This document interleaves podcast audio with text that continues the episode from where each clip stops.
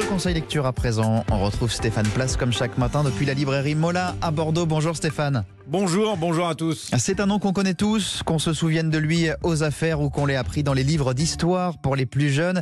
Léonid Brejnev est un personnage qui a marqué la scène politique internationale jusqu'au début des années 80. Mais on ne sait en fait pas grand-chose de ce dirigeant soviétique, successeur de Khrouchtchev au milieu des années 60. Et pour cela, Stéphane, vous avez retenu pour nous une biographie qui raconte sa vie. C'est un petit peu votre cahier de vacances. De gros sourcils broussailleux, un vieillard faisant penser à un ours somnolent qui, son feutre mou sur la tête depuis la tribune du mausolée, adossé au mur du Kremlin, lève la main et salue. Voilà l'image que l'on conserve de Léonid Brejnev. Le mérite de cette biographie est précisément de dépasser ce cliché. Ayant survécu aux purges staliniennes, Brejnev se fait remarquer, succède à Khrouchtchev et prend la tête du pays.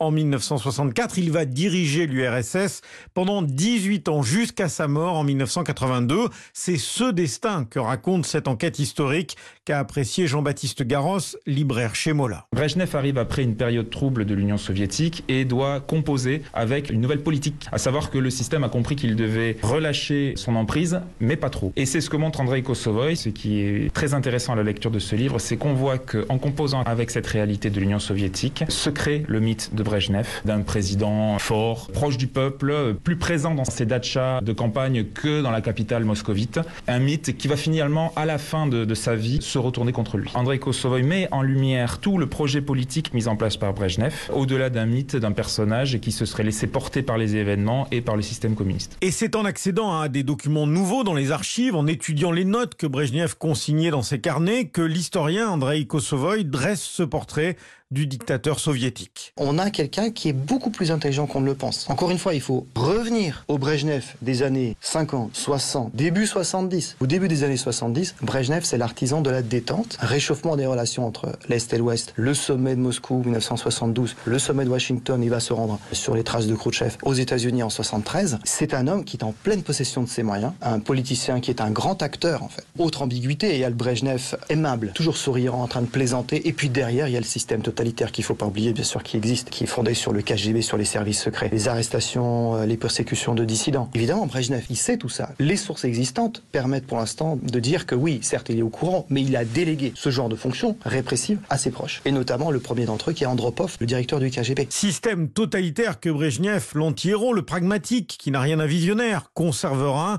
donnant son feu vert à l'invasion de l'Afghanistan. Il faudra attendre 1985 pour voir Gorbatchev réformer ce qui s'appelait encore l'Union des républiques socialistes soviétiques. Brejnev, l'anti-héros d'Andrei Kosovoy, votre conseil lecture du jour Stéphane Place tous les matins sur Europe 1 avec la librairie Mola. À demain.